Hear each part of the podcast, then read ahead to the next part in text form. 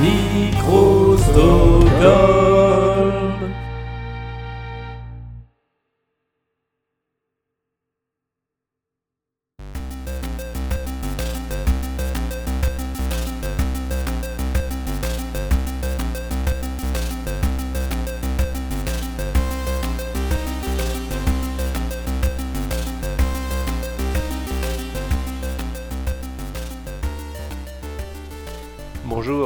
Pas Karl-Heinz de Audible qui vous parle, mais bien Martin de Micro Stockholm. Nous avons une annonce importante pour vous, euh, qui vient en deux temps. La première, c'est que ça, vous le savez déjà, on a lancé notre label de podcast qui s'appelle Micro Stockholm, et donc qui a désormais un joli site web que vous pouvez retrouver sur www.microstockholm.fr, tout attaché. Et c'est ici que vous retrouverez euh, toutes les émissions que l'on produit, euh, Julien et moi. Et la deuxième annonce, beaucoup plus importante cette fois, c'est qu'on a décidé de se tourner vers le financement participatif. Euh, on a décidé de passer à un niveau supérieur, si je puis dire, ou plutôt un niveau suivant, comme dans un jeu vidéo. Et euh, pour ça, on a besoin d'un petit peu de moyens. Donc, on lance notre campagne Ulule. On a jusqu'au 11 mars pour collecter 1500 euros. Alors ces 1500 euros, ils nous permettront euh, déjà de payer les frais qu'on a euh, actuellement, l'hébergement matériel. Ils nous permettront aussi d'améliorer la, qualité technique de tout ce que l'on fait. Et euh, ils nous permettront également de lancer plein de nouvelles émissions qui vont de l'épisode spécial euh, dédié, dédié à Didier, dédié à Dédé, c'est super dur à dire, dédié à Didier Barbelivien, et euh, de nouveaux formats euh, qui s'appellent respectivement Drag Me to Hell, où on oblige quelqu'un à écouter de la musique qu'il n'aime pas, et euh, Paroles d'artistes, qui sont des longs entretiens avec des artistes et qui nous parlent de leur créativité. Ça c'est le premier niveau. Après il y a d'autres niveaux avec, avec d'autres choses encore plus folles et encore plus inattendues. Et, euh, et pour chaque contribution, eh ben, il, y a une, euh, il y a un petit cadeau, si je puis dire. Et là aussi, ça va euh, du sticker en passant par le t-shirt jusqu'à des choses assez inattendues comme nous faire chanter votre liste de commission ou bien carrément décider de un artiste sur lequel on devra faire euh, 10 épisodes d'un podcast. Voilà, mais pour ça, il faut payer quand même très très cher, je ne vous le cache pas. Voilà, merci pour votre attention, euh, merci pour votre soutien, merci pour vos écoutes, merci pour vos partages, euh, merci pour vos petites étoiles sur Apple Podcast, merci pour tout. Ça nous fait énormément plaisir.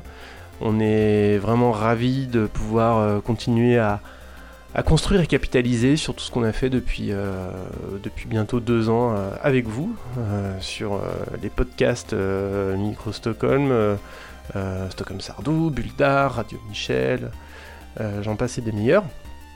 Et puis, euh, sans vous faire patienter plus longtemps, voici votre euh, épisode de Stockholm Polnareff dédié à l'album Kamasutra. Très bonne écoute et à bientôt.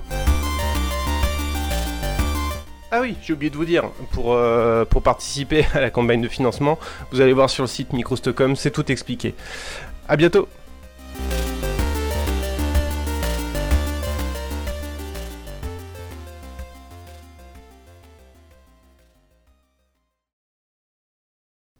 C'est sûr que je fais des choses différentes, mais je crois que c'est pour ça qu'on m'aime bien. Euh, mon dernier disque, euh, I Love You Because, est très très mauvais. Pour moi, tout a toujours été normal, c'est pour les autres que ça l'était pas. Je crois que la, la musique est quelque chose d'extraordinaire. Il n'y a pas de, de musique mineure, il y a de la bonne mauvaise, ou mauvaise musique. Ce que je veux, c'est avoir euh, du succès avec de la bonne musique.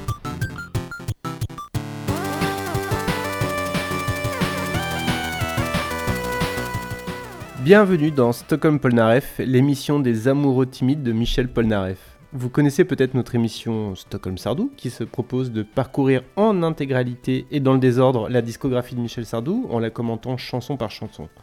Eh bien, nous faisons exactement la même chose avec un autre Michel qu'on aime énormément. Et vous l'avez compris et vous le savez normalement déjà à l'heure où nous enregistrons ce podcast, ou plus exactement à l'heure où nous diffusons ce podcast, puisqu'à l'heure où nous enregistrons ce podcast, vous ne le savez pas. Tu veux dire que nous n'enregistrons pas les émissions dans l'ordre? Et non, et on n'est même pas en direct. Je suis choqué. Mon Dieu. Donc, vous le savez, il s'agit de Michel Polnareff. Euh, je suis Martin Gamara et comme pour Stockholm Sardou, je mène cette expédition musicale en compagnie de Julien Baldacchino. Salut Julien, comment ça va Salut Martin, ça va bien C'était pas un signe, pardon. Ah, je- parce que tu me fais un signe triangulaire. Non, désolé, que- j'ai, euh, quelque chose à J'ai- dire Euh, le problème, c'est que depuis qu'on a enregistré notre premier mini-zode, on sait toujours pas, euh, on n'a toujours pas eu ce talent là qu'on voulait, cette personne qui ferait de l'audio description. C'est ça. Donc, euh, à chaque fois qu'on se fait un signe, quel qu'il soit, même involontaire, on surinterprète. Ouais. Euh, Donc là, j'ai fait un signe de tente avec la main sans faire exprès, malgré moi. Voilà, enfin, de, de Tipeee. Parce De que, Tipeee, ouais. pardon. Oui. Euh, c'était pas, c'était pas une tente canadienne ou une quechua. Ou...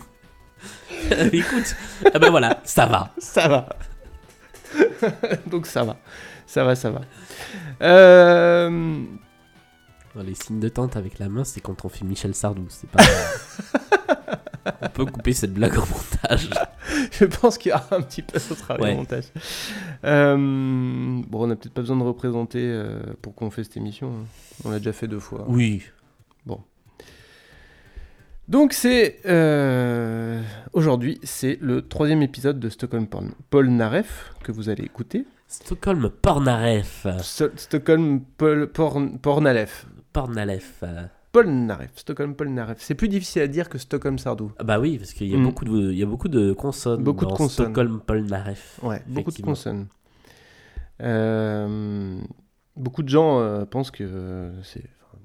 Que tu le sais, je l'apprends à personne, mais beaucoup de gens euh, pensaient, ou peut-être pensent encore, que c'était Paul son prénom et, et Nareff son nom de Ah famille. bon? Ouais. Ah ouais, ah non, alors ça Ah je oui. savais pas. Ah oui, oui. D'accord. Et voilà. Alors aujourd'hui, c'est le troisième épisode de Stockholm Polnareff. Euh, Puisqu'on vous avait déjà euh, offert un mini-sode sur Grandis pas, et puis un épisode entier sur l'album Enfin. Et nous poursuivons notre exploration intégrale et antéchronologique de l'œuvre de Michel Polnareff avec Kamasutra, son neuvième album sorti en 1990. Euh, alors, c'était le dernier album qu'on avait eu de la part de Polnareff avant Enfin. Exactement. Avec quand même 28 ans. Je ne sais pas s'il y a d'autres cas euh, en France de d'artistes qui ont mis 28 ans entre deux albums. Euh, même à l'étranger, il doit y en a peut-être, mais enfin bon, après. euh, Après, il y a les groupes qui se reforment et qui se et Ouais. qui se recomposent et qui refont des albums, mais un artiste qui revient après 28 ans Peut-être sans s'être vraiment jamais arrêté, c'est euh, Oui, c'est vrai, sans s'être jamais vraiment arrêté, parce qu'il il a, il a, il a, il a réellement passé 28 ans, enfin bon, avec euh, sans doute des, des pics d'activité et des creux d'activité, mais, Mais en euh, tout cas, il y a à- eu des à- concerts, À, travailler euh. sur, ce, sur sa musique, quoi. ouais. Euh, J'allais dire, il y a Cat Stevens, mais il avait arrêté pour le coup. Oui, il avait annoncé qu'il qu'il arrêtait. ouais. Ouais. Et il est revenu. Il est revenu. Je sais pas s'il a ressorti un album. C'est une excellente question. Ouais. Bon, bref. Alors, c'est un album qui sort euh, à un moment de la vie de Michel Polnareff quand même extrêmement particulier. Euh, Tiens, avant, avant de parler de ça, ça me fait penser que j'avais oublié de faire un petit disclaimer que je voulais faire dès le minisode et, et, et- et- mais grâce au voyage temporel, euh, c'est un disclaimer que vous avez eu euh, dans, euh, dans, Dans l'émission sur 2. euh, Enfin. Ouais. Euh, c'est si vous êtes des fans hardcore de Michel Polnareff, il est peu probable que vous appreniez des choses ici. Euh, c'est peut-être pas forcément une émission pour vous. Enfin, vous êtes les bienvenus. Hein. Nous, on vous accueille les bras grands ouverts et on vous fait des câlins. Mais, mais euh, je pense que c'est une émission qui s'adresse quand même en priorité aux gens qui veulent apprendre des choses sur Michel Polnareff. Ou aux gens qui n'écoutent pas forcément Michel Polnareff ou qui ont des idées reçues et euh, Voilà. à qui on va dire bah, regardez les albums de Michel Polnareff, c'est ce que vous connaissez et c'est aussi tout ça. Voilà, Euh, exactement. C'est le même pr- propos de base que dans euh, Stockholm Sardou. Euh, et comme on a réussi à évangéliser euh, un petit peu de monde, ben, on s'est Ouais. dit on va faire pareil euh, avec Michel Polnareff. Donc voilà, si vous êtes effectivement fan hardcore, d'une part, vous n'allez peut-être pas apprendre grand-chose, d'autre part, pardonnez-nous si nous ne sommes pas euh, exhaustifs sur, euh, sur, certaines, euh, sur certains éléments. Par ailleurs, si vous êtes Michel Polnareff, eh bien bonjour Michel. Euh, et il y a des chances que vous n'appreniez pas non plus grand-chose sur la création de vos propres chansons. Mais on est ravis de vous compter parmi nos auditeurs. Ah, ça, c'est sûr. Et on serait évidemment ravis, plus que ravis, de, de- de vous avoir derrière le micro avec nous pour parler. Ceci est une invitation, ceci est une invitation. Mais tu pouvais finir ta phrase, je, je commençais à parler mimer de- le haut-parleur. Ah, toujours ce problème de- d'audio-description. Ouais. Euh, donc c'est un, un- un album sorti en 1990 dans un contexte euh, de création très particulière, euh, puisque Michel Polnareff a vécu en ermite ou plus ou moins en ermite pendant euh, plus de deux ans et demi. euh, En tout à- cas, pr- presque à huis clos. Ouais. À huis clos en tout cas, pas forcément en ermite, Voilà. mais à huis clos. Euh, au- à l'hôtel Royal Monceau euh, à Paris. Euh, je sais même pas exactement pourquoi il s'y est retranché, si c'était une. euh, Comment, comment il est arrivé là je, je, je sais pas exactement finalement. Est-ce que tu sais toi? Pas du tout, mais je sais que c'est pas la première fois qu'il a euh, posé ses valises dans un hôtel et où il y est resté longtemps. Ouais. Euh, je sais que sur la période de création de l'album précédent, il me semble qu'il est déjà euh, dans un hôtel en France, pas à Paris, je, je sais plus exactement Ah où. Oui, oui. Euh, mais il est euh, voilà c'est c'est un mode de vie qui est pas qui est pas complètement absurde venant d'un artiste Non. Ça rentre dans l'idée des tournées des- et, et à un moment bah, l'hôtel qui est le lieu de résidence devient pour plusieurs raisons dont on va parler une sorte de prison dans laquelle euh, bah, il se retrouve bloqué y compris pour enregistrer euh, un album complet Voilà, alors c'est là où ça devient quand même vraiment extraordinaire, c'est qu'il a réussi à faire, euh, euh, à enregistrer un album complet, euh, enfin, à enregistrer en tout cas beaucoup de parties de l'album euh, à l'intérieur de l'hôtel. Alors, euh, les versions divergent sur, euh, sur, les, sur euh, comment il a réussi à faire ça. Euh, dans certaines sources, j'ai lu qu'il avait tout le matériel d'enregistrement dans sa suite. Euh, dans d'autres, j'ai lu qu'il enregistrait au piano du bar. Euh, Il y, a- il y a des versions contradictoires là-dessus. Alors, ce que j'ai lu, c'est que le bar de l'hôtel lui servait le soir de studio d'enregistrement pour ses voix Oui, et que les instruments étaient enregistrés ailleurs.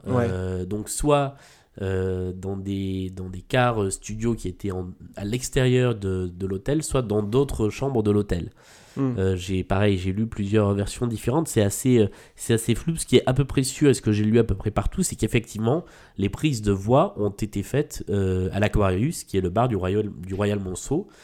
Euh, que Paul Naref a euh, dirigé une partie des enregistrements par téléphone oui, euh, avec les, les orchestres qui jouaient les cordes et qui eux enregistraient à Abbey Road Ouais. à Londres. Ouais, que tout a été en fait fabriqué avec euh, en, kit en fait et que l'album en fait euh, bah, à aucun moment il y a eu des musiciens le chanteur auteur compositeur et tout au même endroit euh, que tout a été piloté par Paul Naref mais à distance ce qu'on n'a pas dit c'est que la raison pour laquelle il se retrouve notamment bloqué euh, au Royal Monceau c'est qu'il va pas bien Euh, Oui, il va pas oui, très bien moralement et surtout il va pas bien physiquement c'est à dire qu'à ce moment là euh, Paul Naref devient presque aveugle. Il ne voit quasiment plus rien. Il lui faut plusieurs années avant d'être opéré. Et donc, en fait, l'hôtel qu'il connaît très bien, euh, c'est l'endroit où il va se sentir comme chez lui.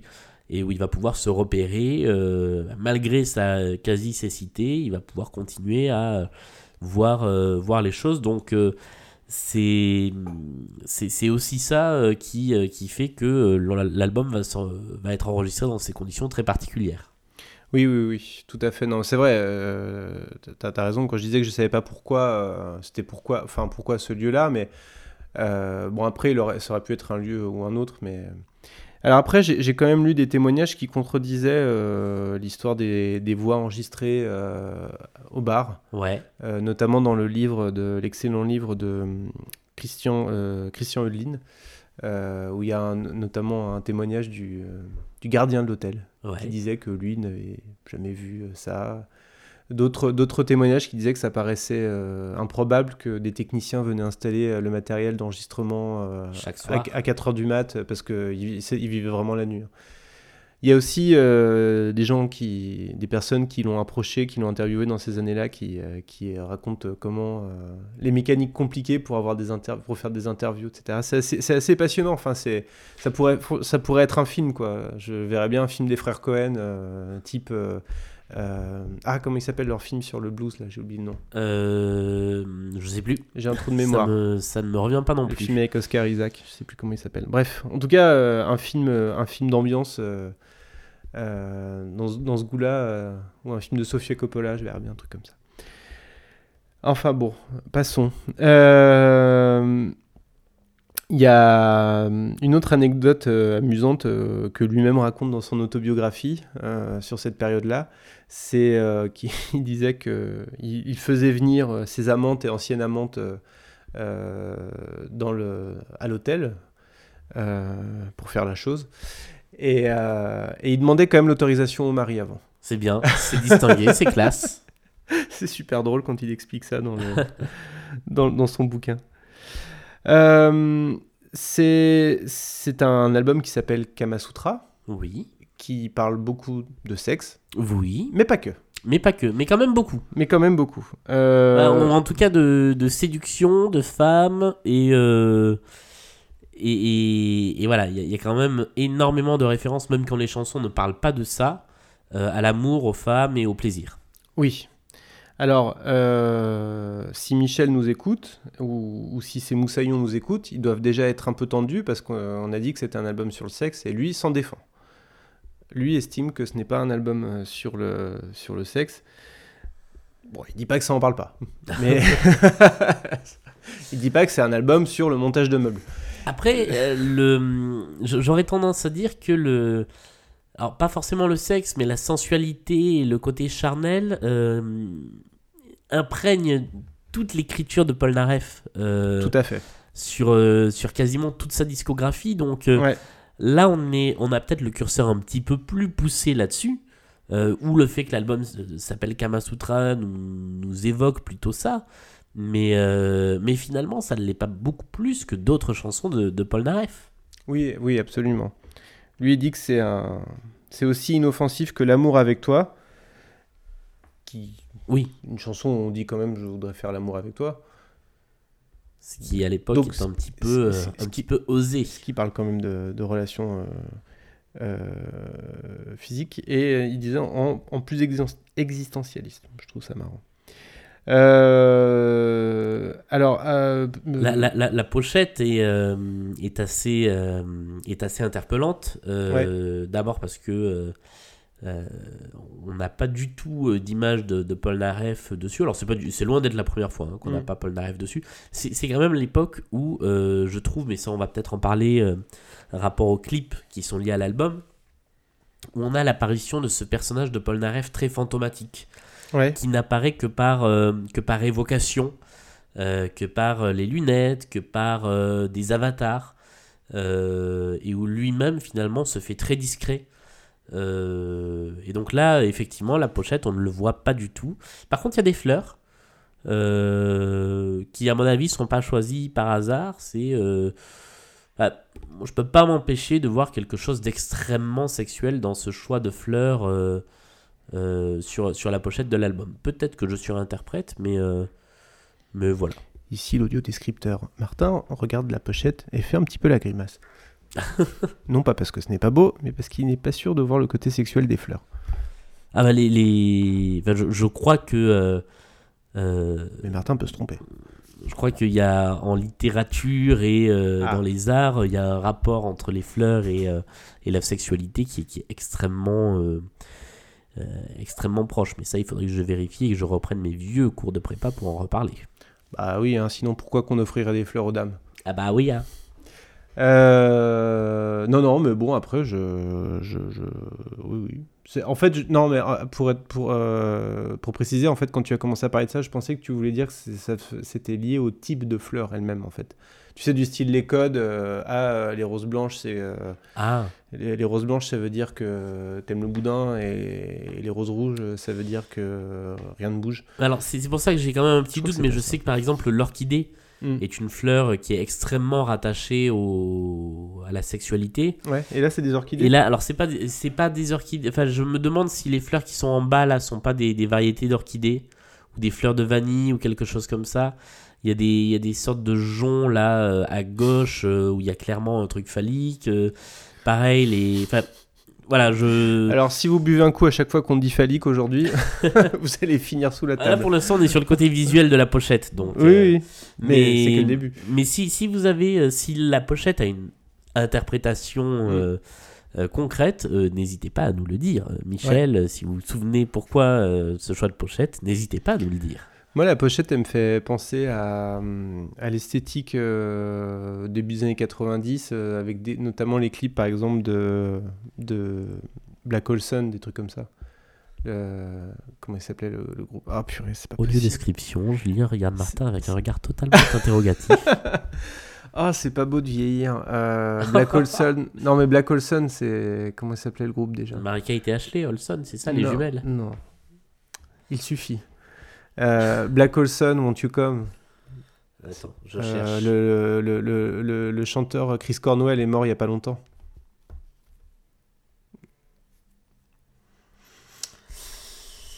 Soundgarden. Soundgarden.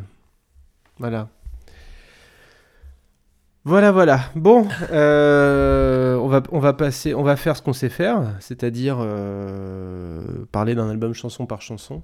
Oui. Euh, juste un dernier trivia, euh, parce que ça serait dommage de s'en priver. Il y a Mike Oldfield qui joue de la guitare sur Oui. euh, deux morceaux. Et je trouve que ça s'entend. Enfin, ça se reconnaît. On reconnaît la papate Ah. de, de Mike. Bah tu me diras, parce que moi j'ai pas, j'ai pas reconnu la papate. Ouais, il Mais me semble. Faut dire, j'y connais rien en, en Michael Field.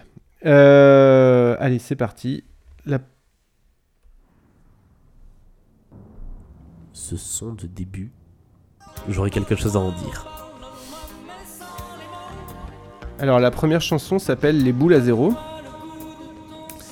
Et euh, c'est une chanson sur la castration, Ah ouais, tout simplement. d'accord. En tout cas, c'est c'est vraiment comme ça que je l'ai euh, que je l'ai entendu. Et toi, dis-moi. Bah alors moi je le voyais encore beaucoup plus... euh, Ah oui, je, je le voyais beaucoup plus charnel, je le voyais vraiment comme une chanson d'amour sur l'acte. Euh, mais j'avais du mal à interpréter ce... euh, euh, me coupe pas les boules à zéro, et effectivement ça peut être... euh, euh, fais ce que tu veux de moi, mais me castre pas. Le message ça peut être ça. Bah, c'est-à-dire. euh, Alors, il y a des paroles qui sont très cryptiques, enfin la plupart d'ailleurs. Mais tu te moques et tu m'attaques et tu me toques, tu me tannes et tu me battes comme un âne. Euh, parle-moi, parle-moi, mais sans les mots. Euh, donc euh, pour moi, c'est le côté castrateur euh, dans un couple, dans un couple avec la femme qui, qui empêche le mari de s'exprimer, de parler. Ouais. Donc moi c'est comme ça que je l'ai, je l'ai compris. Tu, tu cries, tu me jettes, tu me désespères, tu me parles avec des mots qui vont me faire mal. Enfin voilà, pour moi c'est tout le, c'est tout l'imaginaire de, de la relation entre une femme castratrice et son homme. D'accord, j'a- j'avais pas effectivement euh, eu ce, ce côté castrateur. Moi, pour moi, le, le- il y avait euh, voilà, il y avait vraiment ce côté euh, relation charnelle dans le parle-moi sans les mots, euh, Oh, mais il y a ça euh, aussi. oui, porte-moi du bout des doigts. L'un n'empêche pas l'autre. je, je- je le voyais vraiment comme une description d'un acte, Mm. d'un acte bien précis. Et effectivement, le, toutes les paroles qui viennent ensuite, moi je les, je les voyais à la fois comme au service du sens de la chanson, comme au service de la, de la musicalité, c'est-à-dire qu'il y a énormément d'assonances et d'allitérations, donc des répétitions Absolument. de, consonnes et de voyelles. Et en fait, si, si on lit le texte en rythme, on a presque la musique qui vient avec. C'est euh, euh, tu te donnes, je me donne et tu te pâmes. Je, je- j'ai pas du tout le rythme là dans parce que j'ai la chanson qui passe en même temps, mais euh, le, le texte définit presque la musique et le rythme. Et ça, par contre, c'est assez magistral. euh, et ça, c'est quelque chose que Polnareff sait très bien faire. C'est-à-dire que comme il est autant auteur que compositeur, il va très souvent mettre le, texte au service de la musique, parfois au, dépend du sens. Il y a des choses qu'on comprend pas forcément, mais c'est pas très grave parce que ça vient servir la musique. Et, euh, je pense que ça fait partie de ces artistes où, euh, qui sont des mélodistes, des, harmonistes et des auteurs, mais où les trois se fondent dans un même, dans, dans un même, euh, euh, dans un même bloc. Et euh, la- les chansons de Paul Naref sont pas des chansons à texte, ce sont des chansons euh, totales. Oui, même si euh, il s'entoure quand même de, il s'est toujours entouré de, de co-auteurs pour les paroles. Oui, c'est vrai. Et là, on l'a pas dit, mais donc le, le disque est intégralement, en tout cas sur les crédits, après je sais pas ce qu'il en est en vrai, euh, coécrit avec Jean-René Mariani, qui qu'on ne connaissait pas, Que très peu de monde connaît. que pas grand monde connaît, puisque au final, à, à son actif, il a bah, cet album euh, coécrit avec, euh, avec Paul Naref. Alors, il, il a quand même euh, Goodbye Marilou en, en coécriture, c'est pas Ce mal. qui est pas mal. Euh, Enfin, et puis il y a d'autres- très bonnes chansons dans l'album. Euh, il a, il a lui-même chanté, euh, il a fait un album en 85, 84, 84, je crois. 84, et puis il a écrit deux trois bouquins, dont un sur Paul Naref, un sur, euh, sur les yéyés, je crois, ou enfin, ou sur, euh, bref, quelque chose comme ça. Et c'est à peu près tout ce qu'on sait de lui, et aussi le fait qu'il était, euh, je crois qu'il était euh, enseignant ou chercheur en sociologie, Ouais, sociologue. sociologue, ouais. Et, mais mais c'est effectivement la sortie d'un album en, en 84 qui le, qui le fait repérer par, par Paul Naref.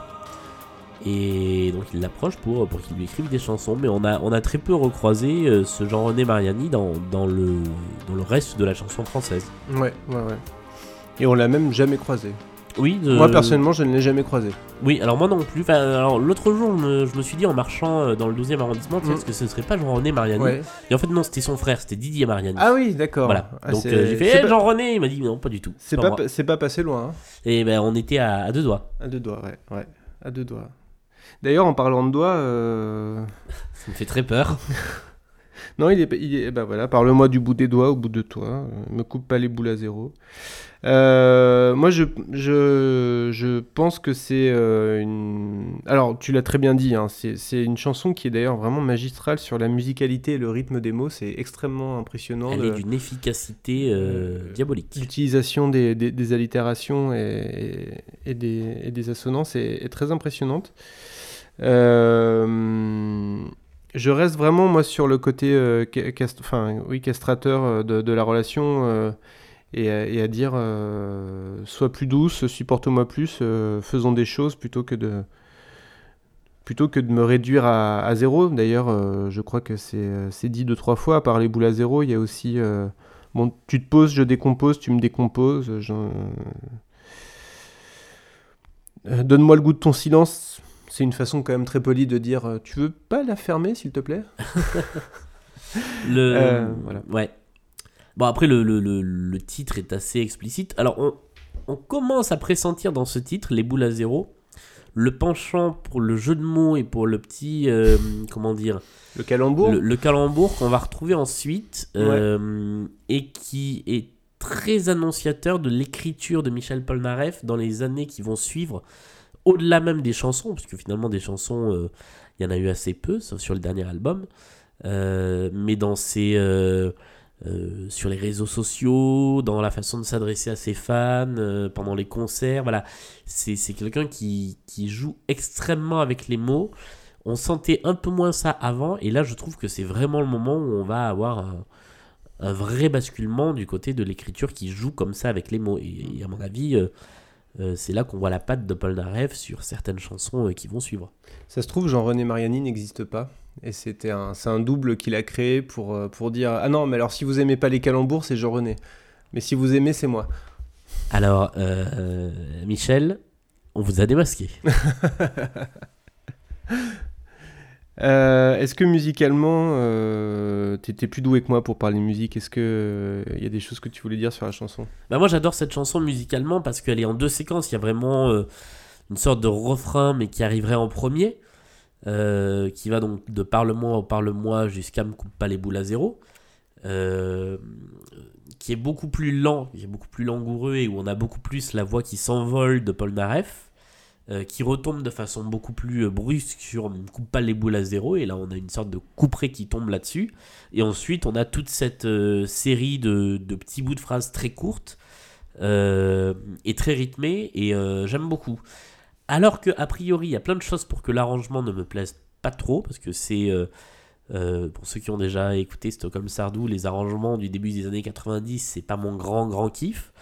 Là, je, je, je trouve que ça c'est hyper efficace et cette chanson elle reste très bien en tête. Il y a deux choses au début et à la fin qui sont très notables pour moi. Il y a ce bruit d'introduction euh, qui est une sorte de, de, de, de whoosh. C'est un vent, non? C'est c'est un vent euh, synthétique Hmm. et qui est alors je à, à 90% le même qu'on retrouve euh, sur un album qui est sorti la même année qui est En attendant Cousteau de Jean-Michel Jarre. D'accord. Et euh, c'est pas du tout la seule similitude entre euh, les deux albums. Et c'est pour ça que, que j'en parle, c'est que je vais avoir l'occasion d'en reparler. Et ce son d'intro pour moi elle-même. Et il y a un truc que je trouve assez magistral sur la fin de la chanson, c'est le mixage de la voix de Paul Naref.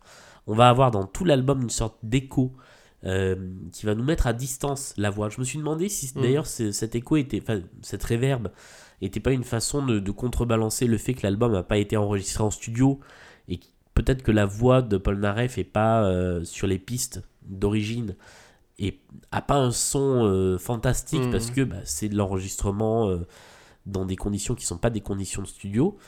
Et sur la toute fin de cette chanson où la musique s'arrête, on a toute la réverb qui dégage et le son est juste le ne coupe pas les boules à zéro, le dernier qui nous revient en pleine face.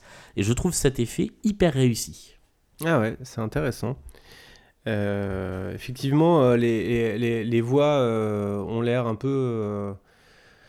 effectivement, il y a pas mal de reverb. D'ailleurs, sur Grandipa, on n'en avait pas parlé, mais je trouvais que la, voix était sous-mixée. Je sais pas si c'était volontaire ou pas, mais. et y a, y a- sur cet album aussi, il y a plusieurs chansons où les voix, les voix semblent vraiment en dessous du volume des, des musiques. Et, Alors, je, pour le coup, j'ai pas lu encore, je, je fais mon, mea, mon culpa à l'heure où on enregistre l'autobio de, de Paul Naref. Mais je sais que euh, plusieurs artistes, et notamment John Lennon, euh, détestaient Oui. leur voix et Mhm. faisaient tout pour qu'on l'entende le moins possible. Mm, mm. Donc, soit la sous-mixer, soit mettez des effets de reverb, des Mm. choses comme ça dessus. C'est possible que ce soit ça l'ex- l'explication. Et c'est vrai que euh, sur plusieurs titres, on va devoir un peu tendre l'oreille pour comprendre le, le texte et la voix par rapport aux, aux- aux instruments. En même temps, c'était, ça correspondait complètement à la période. Il était, Oui. euh, il vivait reclus. Il, euh, les représentations qu'on avait de lui, c'était comme, comme tu l'as, comme tu as pu le dire, euh, des avatars, des représentations de lui euh, en ombre chinoise, à distance. Enfin, dans les clips, c'est pareil. Donc, euh, ça joue de ce côté fantomatique. que- quelque part, les voix avec de la reverb ou, ou, ou sous-mixées, ça va dans ce sens-là aussi. Euh, Bon, en tout cas, j'avais vraiment besoin de toi pour faire cette, euh, Oh, la belle transition. cette chronique. Euh, Donc, besoin de toi, c'est le titre de la deuxième piste de, de l'album. Voilà, bah, j'ai plus rien à faire, hein, si même euh, musicalement c'est dit. Euh, je trouve que c'est une chanson ultra efficace aussi, personnellement. Alors que au départ, c'était pas gagné que ça soit le genre de chanson que j'apprécie, mais il y a un- une utilisation de, de la basse euh, couplée avec cette espèce de rythme un peu effréné qui me, qui me convainc pas mal. Euh, Et devine quoi C'est ce qui me rebute un peu. bah oui. Bon, au moins. euh, Pourtant, justement, je trouve un petit côté euh, barbelivien, dans le, dans le bon sens du terme, avec, avec cette énumération de lieux, euh, un petit côté voyageur immobile aussi. Oui, Et, euh, et ce rythme un peu, je, trou- je trouve qu'elle a, elle a, un, elle a un vrai côté barbelivien cette chanson et, et- et dit comme ça, c'est pas, c'est pas négatif, c'est parce que je dis plutôt généralement pas forcément du bien de Didi Barbelivien, mais parfois il sait, il sait faire les choses efficacement. Bref, et toi donc? Alors, euh, moi, il y a- il y, a quelque chose que j'adore sur cette, sur cette chanson, c'est les, les accords et les harmonies. Euh, Il y a beaucoup de descentes chromatiques et j'adore les descentes chromatiques. Euh, entre un refrain et un couplet, il y a toujours un, un petit truc de piano qui, euh, qui descend, qu'on entend là d'ailleurs euh, à l'instant présent. Euh, J'aime beaucoup euh, le passage de, euh, du couplet Besoin de toi au couplet euh, de Babylone en Alaska. Enfin, harmoniquement, je trouve ça très efficace. Par contre, je trouve que la mélodie, du coup, elle est un petit peu en dessous. C'est-à-dire que Mm. j'ai tendance à mieux retenir la- les parties instrumentales que les parties mélodiques. Et puis surtout, euh, j'accroche pas du tout au texte. Ah alors le texte, euh, par Euh, contre le texte, euh, Je, je le trouve, euh, c'est dommage parce il que n'y a pas grand chose à en tirer voilà, du texte. hein. l'idée de départ est bonne, Et finalement, bah, ça se résume en euh, 4, 4, 6, 8, 10, 10 vers qui se répètent pendant toute la chanson qui est extrêmement longue. Elle dure 5 minutes 30. Oui. Il y a un fade out de quasiment 30 secondes à la fin de la chanson. Et, euh, et ça pour moi c'est alors c'est un des gros problèmes de cet album, c'est des chansons extrêmement longues Mm. pour dire très peu de choses. Et c'est même pas qu'il y a des solos de dingue ou des intros, c'est souvent c'est euh, l'intro elle va faire 2 minutes et ça va être un truc qui va revenir quasiment en boucle. Mm. Et euh, on n'a pas besoin. Cette chanson elle aurait été très bonne sur 2 minutes 30 ou 3 minutes. Euh, mais là c'est le même couplet-refrain qui revient quasiment en boucle. Euh, on dirait c'est une version euh, Deezer qui a été faite sur, euh, sur 10 hours. Ouais, 10 hours. Euh, et c'est un peu dommage parce que il y a des trucs cool. Voilà, là, le solo qu'on entend, il est pas mal, Ouais. mais il arrive vachement trop tard. Et puis le, il y a des, il y a des bridges aussi qui sont super efficaces. Je trouve, Ouais. euh, genre C'est- celui qu'on va entendre là. Enfin, je sais pas si c'est un- On est. euh, Ouais, c'est une chanson qui aurait mérité d'être un peu condensée. Elle est, Ouais. elle est pas mauvaise, mais je trouve Mm. qu'elle est beaucoup trop diluée. Là. ça, c'est ouais, ça, c'est bien. Ah, c'est ça, les descentes chromatiques Non, c'est Ah, ça, la d'accord. descente chromatique. D'accord. C'est un petit côté James Bond. En général, quand il y a une descente Ah oui. chromatique comme ça, ça a un petit côté film d'agent secret. D'accord, ok. Et tu vois, on a fini de parler de la chanson, la chanson est pas finie. Oui, en général, c'est pas très bon signe. Ouais. enfin, ça dépend, pas forcément, mais c'est vrai. Enfin, Non, si, c'est- un signe que la chanson est trop longue. Souvent. Mais c'est vrai que. Non, mais après, effectivement, si la chanson avait duré deux minutes, ça aurait sûrement été plus, plus percutant. Mais Ah bah ouais. c'est, mais c'est une, c'est une chanson que je me. Oui, que je me surprends à, à aimer. euh, Que je me surprends à aimer, euh, comment dire. euh, J'allais dire charnellement, mais il y a un côté. euh, oui, dis donc. Il y a un côté, je sais pas, ça, ça, c'est pas intellectuel, c'est, c'est, pas, c'est pas une chanson que je découpe en me disant ah je l'aime bien, c'est une chanson qui me, qui va me, m'emporter sans que je m'en rende compte quoi. Ouais, ça te parle. euh. Mais elle est longue, effectivement, elle, est, elle est beaucoup trop. Ah, moi, c'est c'est mon principal souci avec cette chanson. Par contre, je rêverais de la voir en live, par exemple. Ah oui. En live, ça peut être super chouette. Et il a, il a, là aussi, c'est une prod euh, que j'ai d'ép- d'époque euh, que j'aime bien. Il y a pas mal de groupes, de groupes pop qui se lançaient à cette époque-là. Alors c'était, c'est pas tout à fait les groupes Britpop, c'est plutôt euh, avant. euh, Il y, a- quelques groupes indés euh, anglais. D'ailleurs, c'est un album qui, qui sonne anglais. Et puis, de toute façon, toute la musique de Michel Polnareff a toujours sonné anglais. c'est- aussi pour ça que une des raisons pour lesquelles je l'aime beaucoup. Il y a pas mal de. Il y avait un son un peu, même du côté de l'Écosse à cette époque-là. Euh, les groupes euh, genre, euh, comment s'appelle? Orange Juice ou des choses comme ça, ou Trash Can Sinatra, enfin. C'est pas des groupes qu'on connaît énormément, mais c'est des, des groupes, des petits groupes qui étaient sûrement précurseurs d'un son qui s'est après généralisé ou des choses qu'on a entendues à plusieurs reprises. En, tout cas, il y, a- clairement dans cette chanson, là, j'entendais la, la fin. Il y a des trucs absolument géniaux. Il y a des solos de guitare, il y a des, y a des petites guitares qui viennent, qui viennent juste pour quelques secondes, mais ça arrive tard. Ça arrive tard, ouais. Et je crois que ça ne va pas s'arranger avec la prochaine chanson.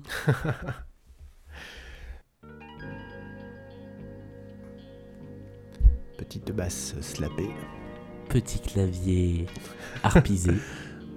Vous êtes bien sur euh, Smooth FM. Ouais, mais alors en 1990. On attend tellement la, le, le, le break de batterie là qui va rentrer. Il va rentrer. C'est ça. Mais dans 2 minutes 30. ah non, le voilà. Audio description, nous sommes en train de mimer la descente de basse. Ouais, moi je me, je me dandine. Bon, ici on parlait de la chanson. en, même temps, en même temps, on a le temps. On a le temps. Enfin, tu me racheterais. euh, bon, bref. Oui. Euh, euh, Non, alors le, le- le- la notation des paroles est très trompeuse parce que quand j'ai pris les paroles à la base euh, pour, euh, pour, lire, euh, pour lire les paroles en même temps que la chanson commençait, mais qu'est-ce que c'est que ça Tu me rajeterais En fait, c'est des bribes de couplets. oui. Voilà. oui, oui, non, Mais, non, c'est- une erreur. Enfin, je sais Non, c'est pas une pas une erreur. c'est que c'est un peu annonné en fait. Voilà. Donc Il y c'est a des coupures de portable. La chanson s'appelle Toi et moi. Et ça parle De sexe. Ouais, de, de, de, de, alors de sexe et de danger et de, Alors c'est une, chanson qui a assez peu de, qui a assez peu de paroles. Hein. C'est les, les mêmes phrases qui sont répétées un peu en boucle comme des mantras. Je pense que je pense que le je sais pas si la comparaison est et, et, et- comment dire si c'est un hasard que je pense à un mantra ou pas, mais euh, vu le nom de l'album. Kama Sutra, ouais. et le euh, Kama Sutra, c'est bien le livre euh, des positions sexuelles bouddhistes, hindouistes ou des Ouais. choses comme ça. Et les mantras, c'est les trucs qui sont répétés par les Ah, moines. euh, d'accord. il Ah me oui. semble, Ouais. si je me trompe pas. Euh, la- quand quand j'ai commencé à écouter cette chanson, euh, je me suis dit, euh, parce que je la- enfin, moi je la connaissais pas avant. Euh, je- Moi non plus. voilà. je- Quand on vous disait que les fans hardcore, vous, allez, vous alliez vous risquer de pas être ravis d'écouter cette émission, euh, je la connaissais pas et je me suis dit, putain, les, les paroles, c'est chelou, on dirait qu'il dit il n'y a pas le sida. Mais en fait, c'est exactement ce qu'il dit. Mais oui, oui, c'est ça. Il n'y a pas le sida. Ah ouais? Et donc, il n'y a pas le sida. Tu me râles, je te râle. Il n'y a pas le sida. Toi et moi, on y va. Alors, c'est étrange, hein, quand même, comme chanson. Ben ouais, parce que dire il n'y a pas le sida en 1990, en pleine explosion du sida, euh, c'est assez, euh, c'est assez étonnant. Euh, Il y a une sorte de, de- comment on dit, de twist Oui. dramaturgique dans, le, dans la fin de la chanson. En fait, il n'y a pas le sida, toi et moi on y va, on se capotera. Ouais. Donc en fait, c'est ça, c'est euh, il n'y a pas le sida parce que On on, se- on se capotera. On se capotera, ouais. Euh, et donc on y va, euh, toi Du- et moi, et voilà. Du verbe capoter. Du verbe capoter, exactement. Qui existe qui existe mais, Mais qui veut pas dire la Pas même sûr chose. dans ce sens. Voilà. Euh, donc c'est une chanson qui est assez assez étonnante, assez assez impression, enfin, pas impressionniste, mais il y a un côté en fait dans la dans l'entêtement de ces de ces quelques phrases qui sont répétées. Il y a une sorte d'obstination qui, qui peut être cette obstination à dire euh, euh, allez on y va quoi. On y va, ouais. Et, et c'est c'est ça, à mon avis, qui, encore une fois, le texte, la musique, tout ça sont au service d'une même chose. Euh, La chose. de la chose. Euh, et en même temps, comme dit Paul Naref, euh, bah, l'album il est autant sur, sur le sexe que sur la mort. Et là, on, on est dans ce truc-là, quoi. On est sur le sexe malgré la mort qui nous guette. Parce Mm. que bah, le sida, c'est ça. Ouais. Et en même temps, il y a des trucs. tu me montreras où t'habites, je te montrerai où m'habite. Euh, Michel. je retardais, je retardais facile. le plus possible le moment où elle en parlait. Non, mais mais bon, il y en aura d'autres. c'est- dommage parce que c'est- tellement facile comme, euh, comme Ah jeu bah c'est extra enfin c'est extraordinaire dans le sens euh, extraordinaire. Ah, mais ça, ça- ça- ça n'arrive jamais Faut oser. de dans, dans une chanson a priori. Je, je- Pas grévoise. oui, voilà, je, je cherchais le mot sérieux, c'est peut-être pas tout, tout à fait le bon mot, mais enfin, c'est une chanson avec un propos quand même, malgré Oui. tout, avec une, c'est une chanson qui cherche à instaurer une atmosphère. Et, et, euh, je, je- je reviens à mon histoire de mantra. C'est un album qui s'appelle Kama Sutra, donc il y a quand même une, une, une, une influence euh, euh, spiritualiste, parce que ça reste ça quand même. Il y a, il y a donc ce- ce- ces paroles qui sont répétées comme, comme, une, comme une invocation à y aller. On y va, on n'y a pas le sida, on- toi et moi on y va. euh. Dans, Euh. dans l'entêtement, ça m'a fait penser à une chanson des Beatles qui est I Want You, She's So Heavy. Hmm où euh, il y a juste ces, ces quelques mots là, Ouais. I want you, euh, euh, enfin, il y a- Want you so bad. Ouais, I want you so bad, il doit y avoir Mm. 12 mots dans la chanson qui sont répétés, Ouais, et c'est ça qui donne la force à la chanson. ouais, c'est que c'est une chanson de 6 minutes au service d'un seul et même message qui est extrêmement simple. Ouais. Et c'est fait. euh, alors, il n'y a pas le sida, toi et moi on y va, ça reste. euh, c'est provoquant, mais on comprend. Et tout d'un coup, il y a ce calembour sur. euh, je te montrerai où m'habite. non, si, c'est ça Si, si, c'est ça. Je te montrerai. Ouais, Enfin, en fait, c'est tu me montreras où t'habites, je Mm. te montrerai où m'habite. Mm. Mais chanter, c'est, enfin, je veux dire, c'est clair et c'est clair pour les oreilles. mais ça, c'est Jean René. Hein. Ah, c'est ça, c'est pas Michel, c'est Jean-René. Euh, et puis ça prendrait trop de temps pour que je t'explique, va falloir que tu m'aimes vite. En fait, ce- cette sorte de couplet, moi j'en serais bien passé et je, je serais bien resté sur juste ce, ce truc répété euh, en boucle et ça aurait donné à, à la chanson un côté conceptuel presque, presque arty Ouais. euh, qui, aurait, qui aurait pas été mal parce que musicalement c'est pas mal, c'est très très très long, encore Oui. une fois. Mais moi j'ai beaucoup de sympathie pour ce pour cette musique euh, très balancée, très slappée. euh, Ouais. pour une fois, c'est un arrangement très années 90, mais qui me déplaît pas. Très Prince, hein, Ouais, qu'il admirait ouais. beaucoup et à qui il a rendu hommage euh, dans sa tournée, sa dernière tournée. Exactement. Et, et ça, tu sais, je sais pas si tu sais qui c'est. Enfin, je, je sais pas si je sais, si je sais. Je ne sais pas si je, je sais pas si tu sais que je sais que tu ne sais pas, mais moi, euh, ce jeu de mots avec euh, ma bite, enfin pas ma bite, mais je- enfin bon bref, ce, ce, ce jeu de mots. euh, Tu fais des jeux de mots avec ta bite. Alors non.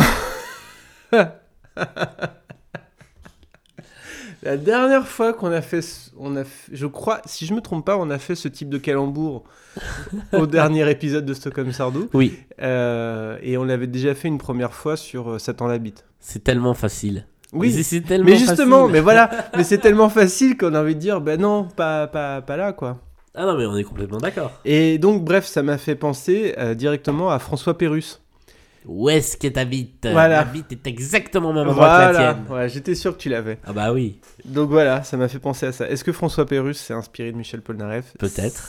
C'est possible, mais, c'est pas mais sûr. Pierre Bénichou l'a fait euh, huit fois par an dans les dans, les grosses têtes euh, quand quelqu'un dit euh, t'habites à Milan. Ah bon, ça fait vieux. Ouais, ouais, Voilà. ouais.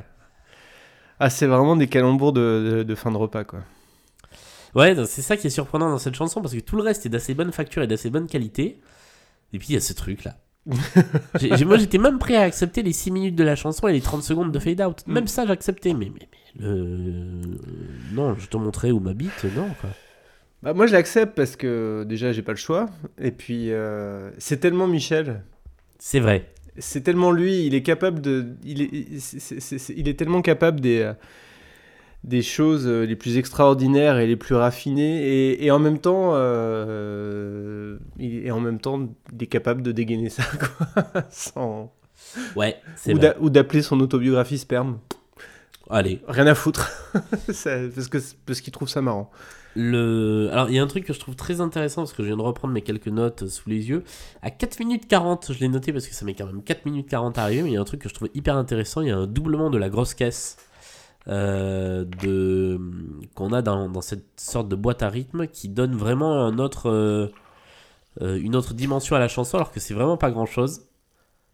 Ah, je, je fais de la SMR avec l'eau pétillante Audio description, Martin est en train de verser de l'eau pétillante dans un verre très très près du micro. Julien lance un regard inquiet pour le micro. excusez-moi du coup j'ai interrompu Julien avec mon, ma séance d'ASMR improvisée Bah, J'étais en train de parler de grosse caisse. oui alors donc euh, tu disais qu'il doublait la grosse caisse C'est ça. et avec des petits sons de synthé qui sont assez intéressants à ce niveau-là et euh, je, je trouve ça plutôt pas désagréable. très bien je, Voilà. je, je, je- je suis d'accord Mais après, Je faut se suis taper euh, 30 secondes de fade out. euh, ouais je suis pour, c'est pas le bon podcast. Euh, passons à la chanson suivante qui, est, qui a une mélancolie qui me, qui me bouleverse pas, mais qui me. La chanson éponyme La de chanson éponyme, ouais. C'est fou tous ces artistes qui ont une chanson qui s'appelle éponyme, j'ai jamais compris. C'est dingue. Il y a même des gens qui ont des disques éponymes qui portent leur propre nom. Ouais. C'est le truc qui manque à Michel Sardou. C'est un album, une chanson qui s'appelle Michel Sardou dans un album qui s'appellerait Michel Sardou. Ce serait génial. Ah, j'adore cette chanson, vraiment. Je, je- vraiment, je l'adore. Euh, le clip a été tourné à, à- dans l'hôtel Monceau, justement. Oui. Euh, un peu en ombre chinoise, avec une, euh, un Bah. chrono en bas qui, qui tourne. qui, qui fait défiler les années. Et Ouais. c'est- exactement ce que je disais en début d'émission sur le Michel Polnareff fantomatique. C'est qu'on Ouais. le voit, mais euh, toujours au fond d'un couloir, toujours avec un certain flou. C'est, c'est- on ne sait pas si c'est vraiment lui ou pas lui. Alors je crois que c'est lui. Non, c'est lui. hein. Euh, mais euh, mais il y a ce côté très. Alors je crois qu'il dit parce qu'il y a il y a les mêmes teintes que dans le clip de Goodbye Marilou, c'est sa période bleue. Ah oui. Euh, effectivement, c'est un clip qui est très bleu, qui va bien avec les mélancolies du titre. Et, euh, et ce titre est, est magnifique. Euh, le, le refrain sur le ça ira, Ouais. qui a vraiment une envolée. Là, pour moi, on est dans, dans ce que j'aime chez Paul Naref. Ah Voilà. oui, oui, oui, oui. Ah, c'est du grand Polnareff. hein. Vraiment du grand Polnareff. Et, et en même temps, on sent l'arrivée vers des choses plus simples mélodiquement. Parce que le Ouais. refrain est très simple en fait. Bah, quand il arrive à, il est capable, il est, il est capable de faire des choses efficaces à la fois dans la simplicité et la, et la complexité. Mais là, c'est vrai que c'est un moment de l'album où on revient vers quelque chose de plus simple. Et d'ailleurs, euh, il va, le- il y a d'autres titres après qui sont dans cette, dans une veine plus simple. Oui, alors pas le suivant, mais. euh, On va en parler. Et, euh, et c'est efficace. Et alors vraiment, là, pour le coup, le texte est vraiment au, au service d'une d'une image, d'une mélancolie. Euh, donc sur ce rapport, tu parlais, euh, dont tu parlais, pardon, euh, sur la chanson précédente, sur le rapport entre entre l'amour physique et la mort. Oui. Là, on est complètement dedans. Euh, je sais pas si je l'ai lu ou si je ou si c'est une, une interprétation originale, mais euh, ou alors peut-être pas originale du tout. Mais enfin, bon, pour moi, la référence c'était Pompéi. Ah, Euh, quand il dit quand la poussière aura effacé nos pas, et puis donc après un peu plus loin il dit on nous trouvera dans les positions de Kama Sutra en se demandant ce qu'on faisait là. Parce que je- si je me trompe pas, à Pompéi il y a beaucoup de, il y a des couples. Oui, on voit vrai. des couples qui ont été pris sur le sur le fait, enfin par le- par l'explosion et qui sont dans le, qui sont figés depuis euh, 2000 ans dans, dans une position du Kama Sutra. alors moi ça m'a évoqué aussi euh, la fin de Notre-Dame de Paris. Euh, alors, de Victor Hugo, je ne sais pas. Mais en tout cas, le Notre-Dame de Paris de Plamondon est cochante. Ce- Je, je dois avouer, voilà, je vous l'avoue, je n'ai jamais lu Notre-Dame de Paris. Moi non plus. Euh, Mais j'ai jamais non plus euh, suivi la comédie musicale Ah en voilà. entier. Euh, à la fin, euh, Quasimodo se laisse mourir, se suicide euh, sur le corps d'Esmeralda qui vient d'être pendu. Là, je vous spoil. Putain. Mais dans le Euh, Disney ça doit pas y être ça. Non, dans le Disney, ça y est pas. Ça finit mieux que ça. Elle frôle la pendaison quand même. hein, ou Ah le- ouais. Non, non, elle frôle le bûcher. Ah ouais. Mais, mais du coup, euh, il se laisse mourir en disant euh, quand les années auront passé, on, on trouvera nos deux squelettes enlacés. On dira euh, Quasimodo a aimé Esmeralda. Ah. Et, euh, et ça m'a un peu évoqué cette idée-là de euh, voilà la, la mort euh, n'aura pas raison de notre amour parce que ce qui restera physiquement de nous, ce sera nos deux corps enlacés. Donc là, en Ouais. l'occurrence, dans les positions du Kama Sutra. Ouais. Et, et, et de là ressort quelque chose d'extrêmement positif qui est ce ça ira. Oui. Et je trouve ça très beau. Ouais. Écoute. Non, et puis musicalement, c'est. euh, c'est la, la mélodie Les- les est cordes, belle, euh, les cordes sont belles. Enfin, cette Mm. chanson, elle est. Je, je la préfère au gros tube de l'album dont on va parler plus tard. Ouais, je sais pas si je, je sais pas lequel je préfère, mais euh, bon, en tout cas, c'est des chansons qui sont qui ont des choses en commun. Euh, mais bon. Le, le gros tube de l'album dont, tu- dont tu voulais parler, c'était Elena Hacho. Euh, oui, bien sûr, évidemment. Ah tiens, euh, j'ai oublié de dire que dans le clip de Toi et moi, euh, c'était euh, une succession d'animaux qui, qui font la chose Ah justement. oui, c'est vrai. Parce qu'il y a eu un clip pour Toi et moi. Il y a eu un clip pour toi et moi, il y en a eu un pour euh, Kamasutra et il y en a eu un pour Elena Hacho. C'est- Ça ressemble beaucoup à du, du Philippe Laville, non? Ou à- Ça ressemble beaucoup à une intro d'un tube et j'arrive pas à me rappeler J'y avais laquelle. pas pensé, mais c'est vrai qu'il y a un côté collé serré. euh, ouais. C'est Philippe Laville ou je sais pas ou Jimmy Cliff ou bref ça ressemble énormément à un tube. euh, De, de blanc qui chante des trucs de noir. Ouais, enfin Ah non, Jimmy je sais, Cliff. oui, euh, je confonds avec Johnny Clegg toujours. Pardon. Alors euh, c'est sur cette chanson-là que je trouve qu'on re- on, on reconnaît la guitare de Michael Field sur les petits, les petits riffs. d'accord, d'accord. Ouais. Je connais pas bien Michael Field à vrai dire. Je connais euh, je connais très bien euh, Moonlight Shadow, euh, Et la musique de l'Exorciste. la musique de l'exorciste et Moonlight Shadow. Voilà.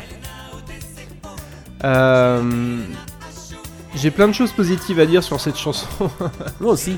Ah, c'est En fait, il y a que- c'est- c'est c'est- c'est un ovni quand même cette chanson. Oui, alors il faut, il faut donc dire, euh, pour ceux qui ne connaissent pas bien la chanson, donc je, je propose de lire un peu le texte. Bah oui. Vas-y. Alors, Elena H.O., euh, parole de Michel Polnareff et euh, Jean-René Mariani. Musique de Michel Polnareff.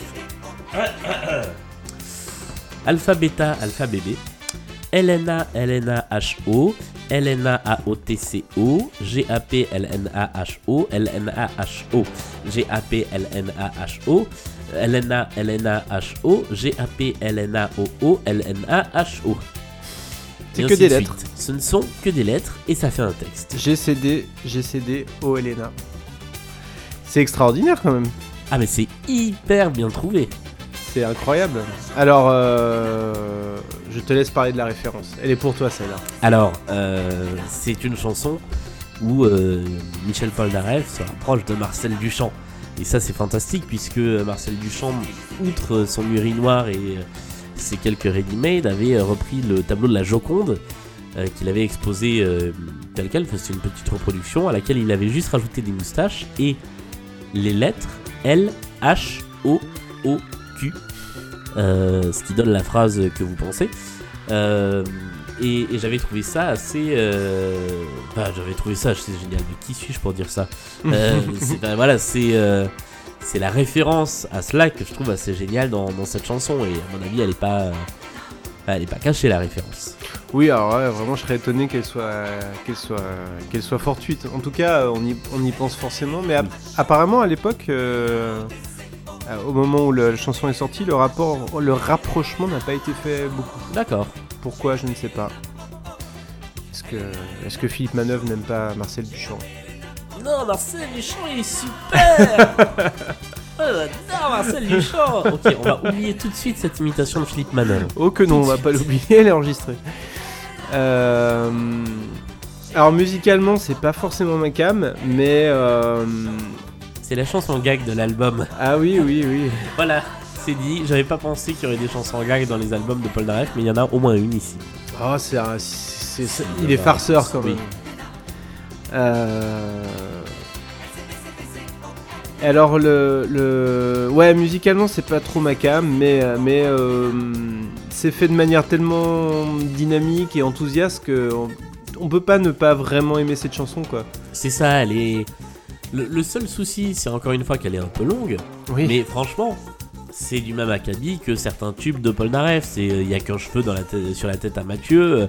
ah oui. Et on est sur le même exercice de style, un peu moqueur, un peu, euh, euh, un peu rigoleur, et c'est encore plus travaillé parce que vraiment on a des, des tournures de phrases qui sont faites avec des lettres toutes simples et euh, euh, LCACBC ou LNA, euh, c'est c'est bien trouvé. Ouais. Ah oui, oui, c'est super bien trouvé.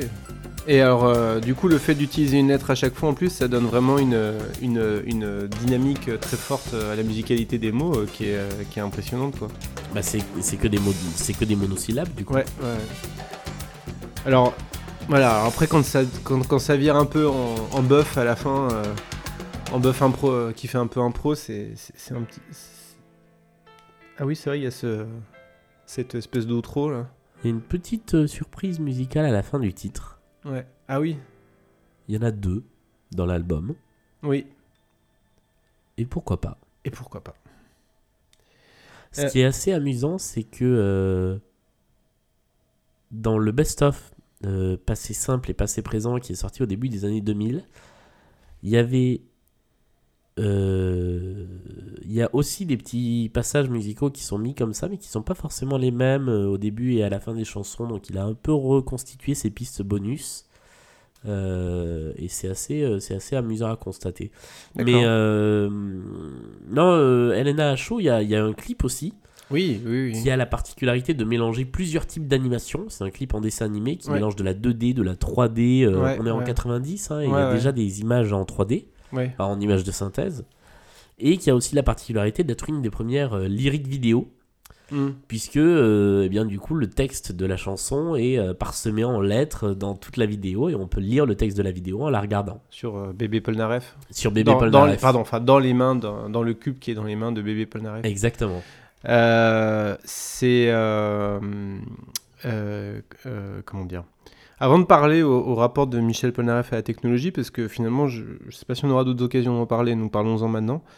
Euh, mais après que j'aurais dit la chose que je vais dire. Ok, j'essaie de suivre. Euh, non, juste rapidement, un, un truc que j'aime bien euh, dans, ce, dans cette chanson, c'est si t'enlèves les, en fait, si t'enlèves les cuivres, euh, qui sont, je sais qu'ils sont constitutifs de la chanson, mais alors euh, si on avait pu les remplacer par autre chose, j'aurais, été un peu plus heureux.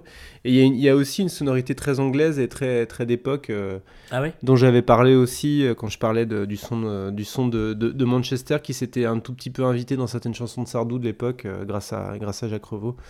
Et là, on retrouve ça, et encore plus poussé. Enfin, il y a, y a ce piano un peu, je sais pas comment ça s'appelle, un peu pulsé, qu'on va vraiment retrouver dans des groupes euh, un peu dance, qui, qui sortent des morceaux comme ça à la même époque. Mhm. Euh, et du coup, c'est intéressant de le retrouver là, quoi. Mais le, c'est vrai que pour moi, le seul truc qui euh, euh, kitschise un peu la chanson, c'est les cuivres. Ouais. Et euh, oui, je m'en serais bien passé, Mm. des cuivres. Bon, voilà. Pareil, chanson que j'aimerais bien entendre en live un de ces jours. Ah ouais. Euh, oui, ju- juste rapidement sur le rapport de, de Paul Naref à la technologie, c'est quand même un, c'est c'est quelqu'un qui a toujours, c'est un grand curieux de technologie. Il a toujours été euh, très, très, très intéressé et très attiré par, euh, par la technique et par ce qu'il pouvait en tirer. Alors on en reparlera dans la chanson, dans une chanson suivante, n'est-ce pas? Oui. Ça ressort des fois. Ah, J'ai cru que tu allais frôler une imitation. Euh. Et euh, il avait. euh, Ouais, bon, on en reparlera après, du coup. Je suis en train de, me je suis en train de nous spoiler, mais. Non, non, non. il, a- mais il avait lancé son 3615 euh, Paul Naref euh, dès l'époque, je crois. C'était Ouais. pas Paul Naref, mais peu importe. Il avait lancé son service Minitel où déjà lui-même il répondait aux fans. Euh, après, il a lancé son. Il a, été un des... il a fait partie des premiers artistes à avoir un site web. Le Polna Web. Le Polna Web, qui est, euh, je crois, qui est fermé ou semi-fermé pour l'instant. Alors en tout cas, qui n'a plus sa salle des machines, qui était l'espace de communication de Polnareff avec ses moussaillons. Ouais. Il, y a, il y a ce côté, euh, il y a toujours eu ce côté amiral et moussaillon Ouais. dans, euh, dans la relation de, de Polnareff à ses, euh, À ses à ses fans. fans. Ouais. Euh, en tout cas, de, depuis le Polnar Web, le Polnar Web qui était donc ce site en forme de bateau. Euh, et ça, il l'a remplacé aujourd'hui par les réseaux sociaux parce que je crois que le, le Web était trop compliqué à gérer. Ouais.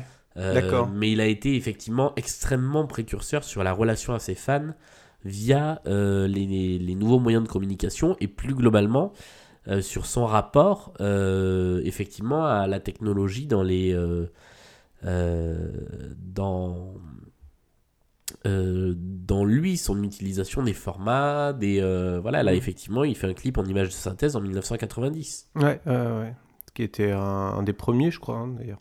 Même si- il y, a- il y a des chances ouais Si- même si c'était pas des images de synthèse euh, faux folles, mais, euh, mais bon, dans un clip euh, avec peu de budget à l'époque, c'était quand même impressionnant, quoi.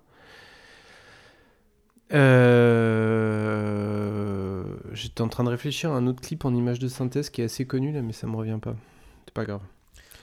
Pour, euh, pour revenir à ce que je disais euh, tout à l'heure et rebondir et faire une petite transition avec la chanson suivante, euh, l'album me rappelle beaucoup les sonorités donc, de l'album En attendant Cousteau de Jean-Michel Jarre. Ah Et là, sur ce, sur ce titre, on est sur quelque chose de très tropical qui rappelle un peu Calypso, qui était son titre de l'époque, euh, concert de la Défense. Et ce qui est assez dingue, c'est que, et par les sonorités et par les bruitages de bruit de mer, la transition avec la deuxième partie, euh, Calypso 1 et Calypso 2, ressemble beaucoup à la transition entre euh, donc Elena Hacho et la chanson qui vient.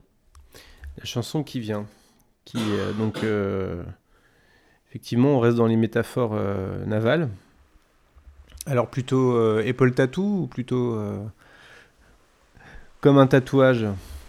Et je mate l'eau Oh, et je mate l'eau. Ben oui, et je mate l'eau. C'est dans le titre de la chanson. hein. Oui, oui, non, mais euh, je. Donc là, ça démarre un peu comme dans du Jean-Michel Jarre. Non, mais c'est ça, j'ai l'impression de d'entendre un morceau de Jean-Michel Jarre à ce Ah ouais. moment-là, de cette époque-là. C'est. de- Si, de- si tu veux ouais, conclure là-dessus, euh, je, te, je te le filerai euh, pour, euh, enfin, pour, le, pour, le, pour le mettre dans l'oreille. Ah ouais, cool, très bien. Ouais. Non, pas, pas finir le podcast là maintenant oui, oui. là-dessus. Non, parce que je disais, il nous reste quand même trois chansons à faire. Mais. Euh... ouais. Euh, Donc, c'est une chanson dont je vais avoir du mal à parler. Et Voilà. bien, moi aussi. C'est dit. Voilà, c'est celle qui m'a posé le plus de problèmes. Euh, à tous les niveaux. Euh, le texte me parle pas, la musique j'ai un peu de mal, sauf cette petite montée chromatique là qui est plutôt agréable. Tu préfères les montées ou les descentes chromatiques Les deux. Ah. J'adore tout ce qui est chromatique. D'accord. Si dedans il y a des accords euh, diminués ou augmentés, je kiffe. Hmm. Euh, je me suis trouvé un nouveau kiff euh, au piano là, à jouer euh, Vancouver de Véronique Sanson qui est truffé d'accords comme ça. D'accord. Gros gros kiff. Bref. Euh, à part la métaphore matelot, tatouage, toutes ces choses-là qui est bien filée du début à la fin et sans jeu de mots bizarre. Euh, si. Ah bah si. Enfin, c'est pas des jeux de mots, c'est Ah oui, voilà, c'est ça, c'est de la métaphore. Oui. Enfin, si, il y a jeu matelot comme. euh, jeu Oui, il y a de mots. jeu matelot. Mm. Effectivement. Mais sinon, euh, oui, non, alors, évidemment, elle s'agrippe à mon grand mât, elle me rentre dans la peau comme un tatouage. il y a- voilà, Elle, elle s'agrippe à mon grand-mât, elle prend un pied marin. Voilà, donc euh, évidemment la métaphore est filée, mais elle est habilement filée de bout en bout de la chanson. Euh, après, ouais, moi j'ai pas accroché tant que ça sur la chanson en elle-même, alors que elle est plus courte que les autres Mm. euh, et elle est plus, euh, elle est plus carrée au niveau des paroles. Mais euh, Ouais. il y a un truc qui fait que quand on sort de Kamasutra puis Elena à chaud, Mm. bah celle-là, elle, elle pêche un peu quoi. Ouais. Elle est pas désagréable, hein, mais euh, elle est pas désagréable du tout. Surtout, que le clavier est vraiment bien trouvé, quoi, pour le coup. Je Bah, c'est un mi-clavier, mi-accordéon, et ça passe bien avec l'idée de matelot en fait. Mm. Après, euh, voilà, on, on a parlé du grand mât, de la belle métaphore phallique. Euh, c'est pas la première, c'est pas la dernière fois qu'on parlera de métaphore phallique dans phallique dans euh, dans Stockholm Polnareff. Oh non. Mais bon, voilà, pas grave. Euh, on n'a pas l'habitude pour le coup. Non, c'est pas très, Euh, c'est pas très sardou, ça nous change un peu. Peut-être qu'il doit y en a, il y en avait peut-être qui nous ont échappé, mais enfin euh, assez peu quand même. Hein. Ouais, non, c'est pas un- lui quand il a des choses à dire, Sardou il les dit directement, il n'y a pas de métaphore. D'ailleurs, c'est assez drôle quand même de passer de Sardou à Polnareff. C'est tellement pas le même univers, enfin Ah bah non, tellement pas euh, le même univers, pas à, le même à part personnage. Michel, il n'y a pas grand chose de commun. hein. Non. Justement, ils sont tellement. Je trouve qu'ils sont tellement opposés que je les trouve très complémentaires. Et- enfin, si, ils ont quand même une chose en commun, je pense, c'est qu'ils ont tous les deux de la- de l'amour pour, euh, pour la musique anglo-saxonne. Oui, et pour le son. Ouais. Mais euh, voilà. Ah, sauf que Paul Naref a beaucoup plus travaillé seul Oui, oui, oui. euh, oui. que Sardou qui avait quand même des grosses équipes. Oui, c'était euh, plutôt voilà. Jacques Revaux ou, Ouais. ses, ou, ses, enfin, ou ses compositeurs, auteurs qui, qui travaillaient sur le son. Bon, du coup, écoute, on n'est peut-être pas obligé de broder jusqu'à la fin de la chanson. Non, peut-être pas. Surtout que j'ai pas amené de, j'ai pas amené d'aiguille, j'ai pas amené de fil, j'ai rien pour broder, donc euh, autant, euh, autant, autant passer à la suite. Hein. Là, tu viens de broder, tu en es conscient. Non, non, non, je peux pas te laisser dire. que j'ai- À la limite, j'ai tricoté, mais j'irai pas plus loin que ça. Euh, alors la, la chanson suivante, je l'ai découvert, je la connaissais pas du tout. Euh, je crois qu'elle est assez peu connue. Euh, les fans, les Alors. fans la connaissent pas bien. Audio description, Julien vient d'avoir un regard totalement incrédule, pensant que Martin disait la vérité. Euh, En revanche, moi, il y a un truc que j'ai découvert il y a peu de temps, c'est que cette chanson était si récente que ça. Ah bon? Je pensais pas que c'était une chanson du début des années 90 ou de la fin des années 80. Je pensais qu'elle était beaucoup plus ancienne. D'accord. Euh... Oui, enfin, elle, da- elle date de 89. Elle, elle avait été. euh, Elle a même été enregistrée un peu plus tôt que ça, je crois. Je sais même pas si elle. Je sais pas si elle a été enregistrée au Royal Monceau. Euh, Elle a été ah, ça, composée- c'est une bonne question. Elle a été composée avant. Elle a peut-être été enregistrée là-bas ou en partie là-bas ou finalisée là-bas, je sais pas. Elle est sortie avant l'album. Oui. Euh, Et Michel disait oui, euh, c'est un extrait de l'album, euh, il est presque fini et l'album va sortir bientôt. Ouais. Et là aussi, ça a pris du retard, mais quand même largement moins que le suivant. Ouais. Euh, Bon, tout le monde, enfin tout le monde, non, peut-être pas tout le monde après tout. euh, Enfin, c'est une des chansons les plus connues de Michel Polnareff. C'est son dernier méga tube. D'ailleurs, euh, on, on a oublié de le dire, mais enfin l'album c'est quand même très bien vendu et euh, je sais plus les chiffres, mais enfin c'est un album qui a plutôt bien marché et, euh, et Goodbye Marilou s'est vendu à, je sais plus, 300 ou 400 000 exemplaires euh, à sa sortie. Euh, beaucoup. Beaucoup. Je suis en train de chercher, j'ai les classements, j'ai. euh, C'est écrit beaucoup en face de la ligne? c'est écrit beaucoup. Non, euh, le, le single c'est classé 16ème euh, meilleure vente de disques. Par contre, l'album c'est classé euh, Cinquième, je crois. 5ème ou, Ouais. ou 4ème, je sais plus exactement. Mais c'est un album qui s'est bien vendu, double disque d'or l'album. Ce qui est, euh, enfin, je veux dire, à la même époque, euh, des, pour des, des survivors des années 60 françaises, est quand même euh, hyper bien, quoi. Ah bah ce qui est pas mal. je sais même pas si un Johnny ou un, enfin, à cette époque-là, Johnny, il était, il en était où, je sais plus. Ah, Johnny, euh, sa période creuse, elle est un peu plus tôt parce que Elle là, il est tôt, revenu avec, Berger et Goldman. euh, et Goldman, ouais. Sardou, par contre, c'est un peu plus compliqué. Sardou, ouais, c'est plus compliqué. ouais. Euh, alors, c'est une chanson qui est. qui a- Il y a beaucoup de choses à dire. Euh, parmi les choses à dire, il y a euh, bon, il y a la thématique. On va, on va, on va en parler forcément. Mais alors, c'est euh, la chanson du calembour. Oui, Mais sans, sans faire perdre sa dignité à la chanson. Oui, c'est ce qui est ça, quand même un, tour de force extraordinaire. il n'y a, pas du calembour facile comme euh, Viens, euh, je vais te montrer où j'habite. Euh, C'est pire que ça, c'est où m'habite. Oui, où m'habite. c'est euh, non non c'est beaucoup beaucoup plus fin que ça. Il faut plusieurs lectures euh, ou plusieurs écoutes de la chanson pour Ouais. bien se rendre compte de tout ce qu'on dit. Parce que euh, euh, je voilà je alors je, je sais plus si c'est je tape Marilou sur mon clavier ou je me tape Marilou sur mon Bah, clavier alors sur les paroles c'est écrit je tape mais euh, quand il le dit euh, il dit je me tape enfin Ouais, et il moi, je crois il que sur, un- sur un livre de partition que j'avais, c'était je me tape Marilou ouais, sur mon clavier. ouais, ouais. Mais sauf que on pourrait dire euh, ah, je me tape ça sur le clavier. Ouais, ouais. C'est- Donc tout est extrêmement subtil dans, le, dans la métaphore et, euh, et ça transcrit extrêmement bien et c'est extrêmement actuel. Alors, Euh, c'est- c'est même euh, ouais c'est c'est C'est incroyable troublant. c'était ouais c'est c'en est troublant ouais c'en est troublant ouais. j'ai toujours trouvé ça très troublant euh... troublant C'est Euh, c'est le fait de, penser à François Pérus qui rappelle des choses avec du troublant dedans. Euh, c'est- c'est- C'est c'est dingue parce que c'était c'est tellement, mais ça décrit tellement parfaitement euh, les amours électroniques euh, qu'on- qu'on- D'aujourd'hui. d'aujourd'hui. Alors peut-être peut-être un peu moins maintenant parce que depuis entre temps il y a eu Tinder donc peut-être que c'est un peu moins il y a peut-être un peu moins la dimension euh, correspondance euh, nocturne. euh. Euh, sur Je sais Tinder, pas. une fois qu'on a eu un match, euh, il faut discuter. Il faut discuter donc Et c'est pareil On se tape des messages euh, avec les doigts. avec les doigts. D'accord. Bah, encore Euh, plus avec les doigts là. Sauf d'ailleurs. qu'aujourd'hui, on peut envoyer des, des liens, des photos, des machins, on peut Mm. envoyer des trucs en plus, mais le- la base de ces applis de rencontres, Mm. euh, ça reste le texte. Hmm. Et alors, je, je sais pas à quoi ressemblaient les sites de rencontres sur Minitel, parce que je, je dois avouer que je suis né euh, la- l'année de la sortie de ce disque. Le Minitel rose. Donc voilà, les Minitel Rose. Mais pour moi, les Minitel Rose, c'était que des, euh, des services avec des faux gens au bout du fil. Je sais pas. Je suis pas assez expert pour. Mais là, on est, euh, enfin, on est sur Mythique, on est sur Adopt un mec, on est sur Tinder, on est sur tous ces trucs-là, quoi. Sauf que c'était euh, c'était le 3615. Voilà, sauf que c'était le 3615. et 3615 c'est, euh, ULA. Les vrais savent. Et 3615 ULA, alors ça, par contre, je l'ai entendu parce que j'écoutais extrêmement. euh, Enfin, j'écoutais que Nostalgie quand j'étais gamin. Et passé 22h et jusqu'à 6h du matin, tu n'avais que de la pub pour ces services. C'est vrai? Ah ouais. C'est dingue. Et aujourd'hui encore, euh, passé 22h sur Nostalgie, tu n'as que des pubs pour des services de rencontre par SMS. D'accord.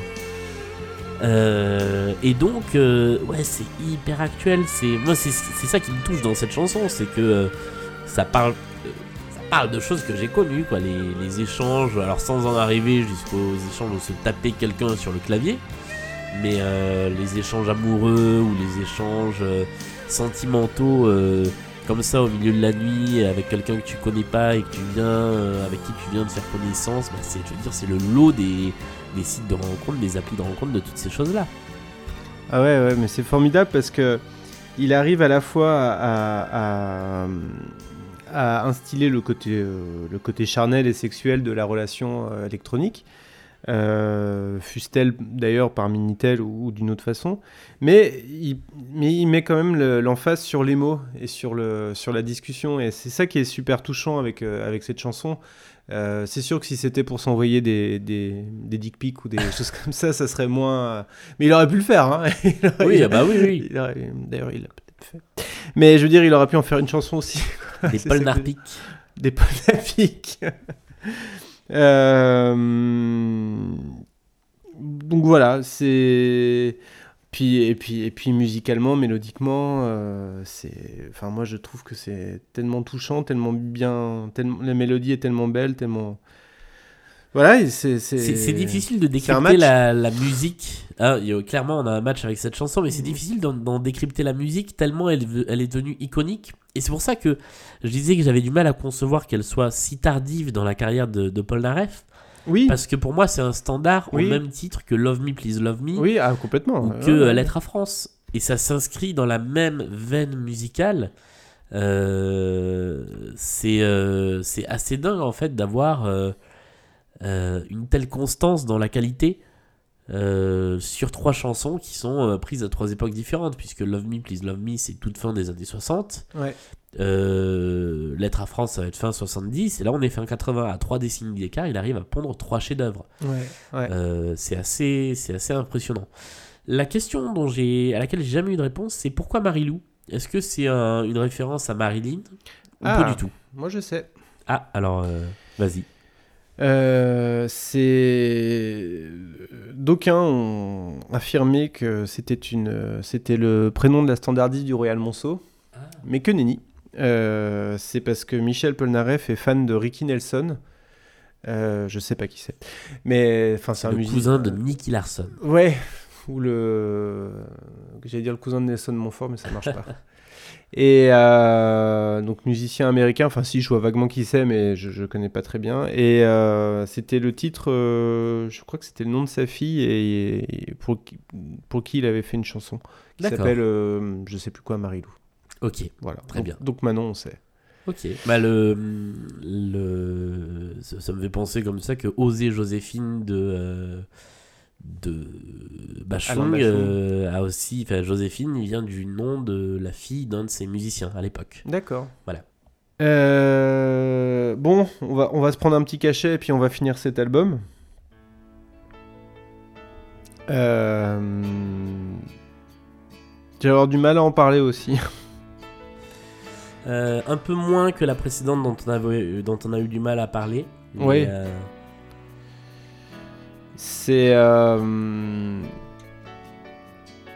chanson plus simple que d'autres qui peuplent cet album. Euh,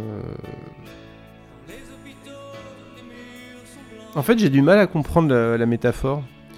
Euh, parce que. Enfin, je sais pas. L'amour caché. euh, L'amour caché, l'amour caché Ah, euh... Ou pas ah oui, moi je pense.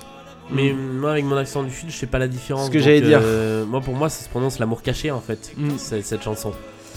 Donc peut-être que j'ai une très mauvaise interprétation à cause de cet accent. Non, non, non, non, je pense que t'as bon, je pense que t'as bon. Je, je vois pas trop de. En fait, je la vois beaucoup moins métaphorique que, que ce qu'elle a l'air. Ouais. C'est-à-dire ouais. que, euh, euh, en gros, c'est je veux de l'amour et pas des soins à l'hôpital, quoi. En gros. Oui, voilà, ouais. mais c'est mais c'est logique. Et c'est ouais, et vu, vu le. Tout le monde préfère l'amour aux soins à Bah l'hôpital. ouais. Vu, vu la période que traverse Paul Naref à ce moment-là, Oui. euh, ça m'étonne pas non plus. Et euh, c'est en fait cette chanson, elle me fait beaucoup penser à L'homme en rouge. Ah, Euh, musicalement, avec ces, ces très hautes euh, montées de voix là qu'on entend. hum, Euh, elle me fait penser à ce côté, avec ce côté très, euh, très terre à terre et en même temps un peu onirique. hum. Euh, dans le texte, ça me fait penser aussi à du Sardou, à des chansons euh, euh, comme. alors, sur une écriture totalement différente, mais comme Bière et Fräulein, qui est une chanson dans laquelle il parle aussi de l'hôpital hum. et où il dit bah, J'aimerais bien faire d'autres choses qu'être à l'hôpital. Ça m'a évoqué toutes ces choses-là. Et en fait, c'est ça, c'est une chanson qui m'a évoqué plein de trucs, mais que j'ai en elle-même du, du mal à évoquer, à, à décrypter. Parce que par exemple, et quand le buffalo devient débile, la pièce tombe toujours du côté pile. Euh, même dans les studios, il y a des micros qui nous disent tout bas ce qu'on dit tout haut. En fait, je vois pas du tout le rapport entre les différents couplets.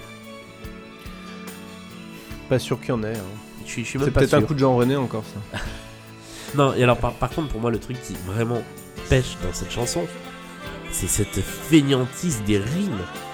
C'est-à-dire que comme on peut pas faire rimer crever avec désespoir, eh ben, on va faire rimer crevir avec désespire. Ouais, c'est. euh,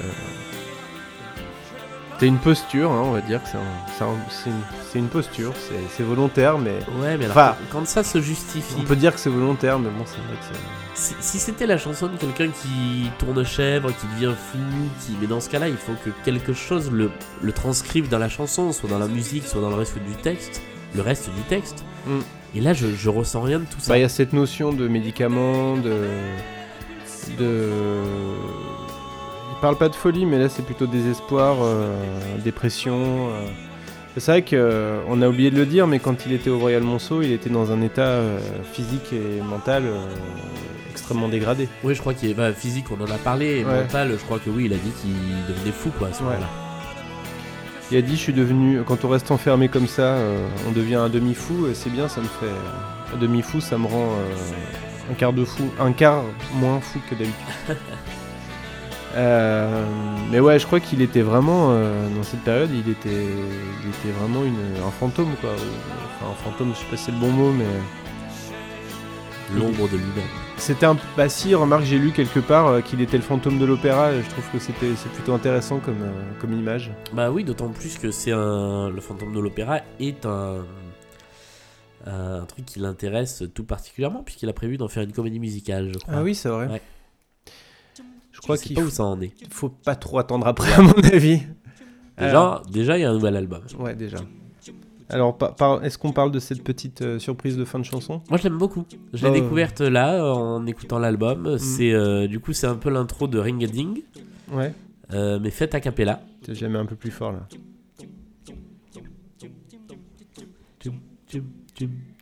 Plutôt sympa. Et du coup, je me suis dit, est-ce qu'à un moment, il va y avoir la chanson qui va partir? Parce que c'est vraiment ça, hein, Mm. la chanson Ring Ding, ça commence vraiment comme ça. Ouais. Et en fait, non. Euh, On n'a peut-être pas vraiment besoin de parler des deux, des deux tracks bonus euh, après quoi. Enfin, je- Alors euh, non, donc les deux tracks bonus sont deux versions instrumentales légèrement différentes, plus ou moins légèrement différentes. Il y a donc la version instrumentale de Toi et moi qui s'appelle Toi sans moi. Je trouve ça assez marrant Ouais. de l'avoir renommée comme ça. Mm. Bon bah en plus elle est plus courte. Mm. C'est pas désagréable à écouter, mais on l'a déjà entendu plus tôt dans l'album. Mm. En revanche, l'instrumental de Goodbye Marilou qui arrive après, Mm. je le trouve largement meilleur à celui de la chanson. Oui. Il est un peu enrichi, il y a des, des congas ou des tablas qui viennent Ouais. enrichir le truc, il y a des petites notes de violon pincé Ouais. sur les refrains. ouais. Et c'est c'est- C'est pas vraiment grand chose, mais Mm. c'est un petit peu de sel sur, le, sur le truc. Quoi. C'est, enfin, euh, c'est pas grand chose, comme tu dis. euh, Ah oui, c'est pas grand chose. C'est vraiment pas grand chose, ça. Je crois que euh, à cette époque-là, il a hum, tous les singles qu'il a sortis, il a mis en face B des vieilles chansons, même parfois des très vieilles chansons. Ah ouais? Ce qui a eu tendance à un petit peu gonfler tout le monde. Mais- Et du coup, les deux, les deux seuls euh, inédits qui ont été euh, mis dans la, enfin inédits euh, face B, c'est ces deux versions instrumentales qui ont été mis dans la, mises dans la réédition du disque. Voilà. Et, et par contre, alors je voyais dans la, dans la version. Alors je suis, je suis désolé, j'ai le nez qui est en train de complètement se boucher, ça va C'est redevenir pas grave. inaudible. On a presque fini de toute façon. Mais dans, dans l'intégrale qui a été qui est sortie l'an dernier, je crois, euh, tu as euh, l'album original avec ces deux instrumentaux et derrière tu as encore deux remixes de toi et moi. Et je Ah suis oui. très curieux de voir ce que ça peut donner parce que je- ça me fait un peu peur en fait ces deux remixes. Il n'y a pas eu un. re- Ah non, c'était euh, sur euh, Ophélie qu'il y a eu un remix de Bob Sinclair, non? Oui, c'est sur Ophélie, ouais. Hmm. On est d'accord. On est d'accord avec ce soupir. Alors que c'est une chanson que j'aime beaucoup. Enfin, on Pas en bon, reparlera, ça, mais, ça aurait euh, pu être pire, hein, ça aurait pu être une reprise de Pascal Obispo. Pas. euh, On, on pouvait pas faire un podcast sur euh, Paul Narev sans faire une vanne sur Obispo. Voilà, surtout euh, dans le podcast où on parle de Marilou, qui est quand même le truc euh, qui a l'air de l'obséder à Ouais. Polnareff. Euh, en plus, là, je pense que là-dessus, euh, pour les vannes sur Obispo, on a le. On a, on a la bénédiction de Michel. Merci Michel.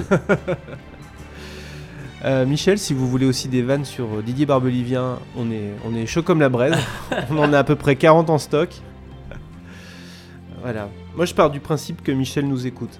Mais partons de ce principe-là. J'espère que ce qu'on fait l'amuse. Euh, J'espère que ce qu'on fait vous amuse. Et si vous voulez réagir, euh, alors que vous soyez Michel ou pas Michel, hein, que Ouais. vous soyez fan, Quel que soit votre prénom. fan, quel que soit votre prénom, euh, n'hésitez absolument pas. On est toujours euh, très ouvert aux messages, commentaires, tweets, Ouais. Facebook. Tant que c'est pas des insultes, ça nous va. Ouais. C'est-à-dire que vous pouvez critiquer, vous pouvez faire une critique en disant j'ai pas du tout aimé parce que ça, ça, ça, ça. Hmm. Si vous terminez pas en disant pauvre con, on prend.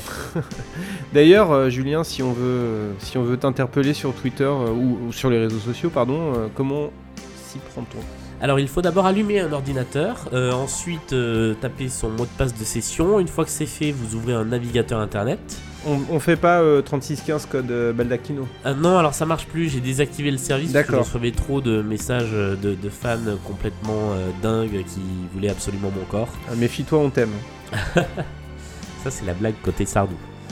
Euh, vous allez sur Twitter, vous faites Gubalda. Vous allez sur euh, Instagram, c'est Gubalda aussi. Euh, et voilà, je suis euh, globalement assez ouvert à la discussion sur plein de sujets divers et variés. Et il y a également donc les autres podcasts dans lesquels j'officie qui sont Radio Michel avec Mélanie, où nous parlons de l'actualité des Michel, euh, Bulle d'art euh, tout seul, où je parle de l'art contemporain, et puis sur euh, la radio euh, de couleur rouge qui s'appelle France Inter, il y a la chronique Net plus Ultra que je fais tous les vendredis à 7h moins le quart. Ça y est, j'ai fait le tour. Et toi Martin?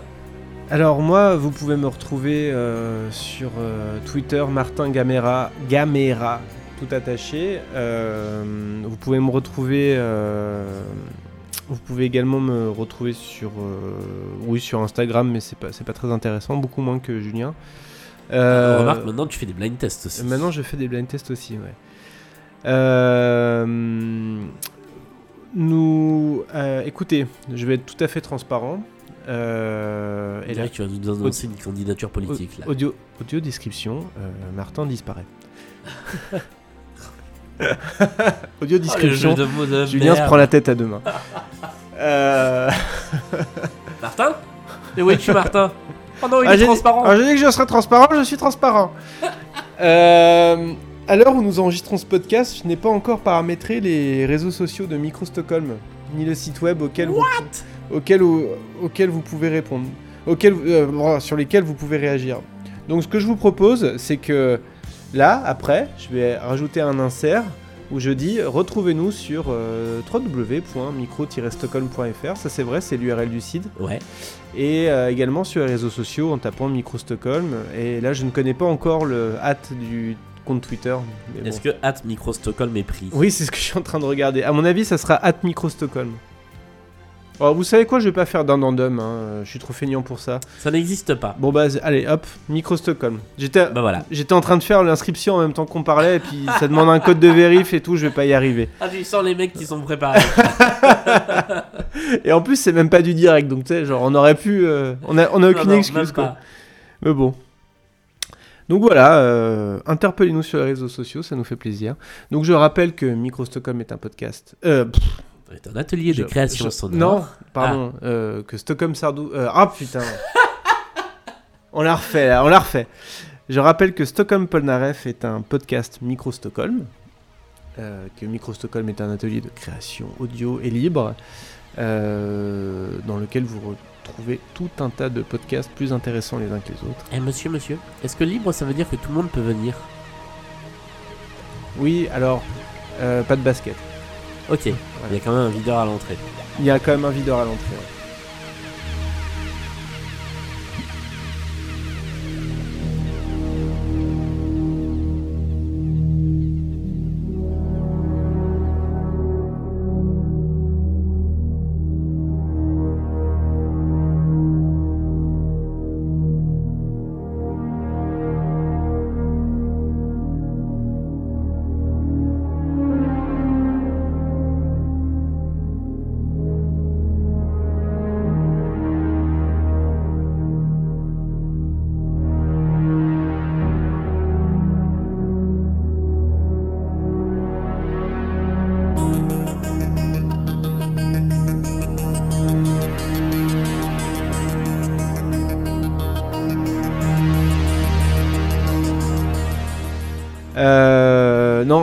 Fait, euh, très sérieusement, si vous avez des projets de podcast, euh, que vous cherchez de l'aide, que vous voulez être, euh, être, produit, comme on dit, si vous voulez de la visibilité, contactez-nous. On a parmi les, projets de Micro Stockholm, il y a celui de, produire des, jeunes talents ou des, anciens talents d'ailleurs.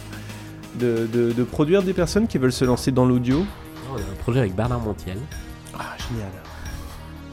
Ouais, alors franchement, j'adorerais faire un truc comme ça. Ah bah oui, oui. Si Bernard Montiel nous entend, si Mm. euh, euh, et qu'il a envie de, de se lancer dans le podcast, Bernard, euh, vous êtes le bienvenu. Radio Bernard. Radio Bernard, il y en a pas beaucoup. Hein. Il n'y en a pas beaucoup. Euh, donc voilà. Bon, c'était une très longue conclusion. Je pense que dans le fond, on entendra la chanson de Jean-Michel Jarre. Ah, Calypso 2 Oui. Très bien. Voilà.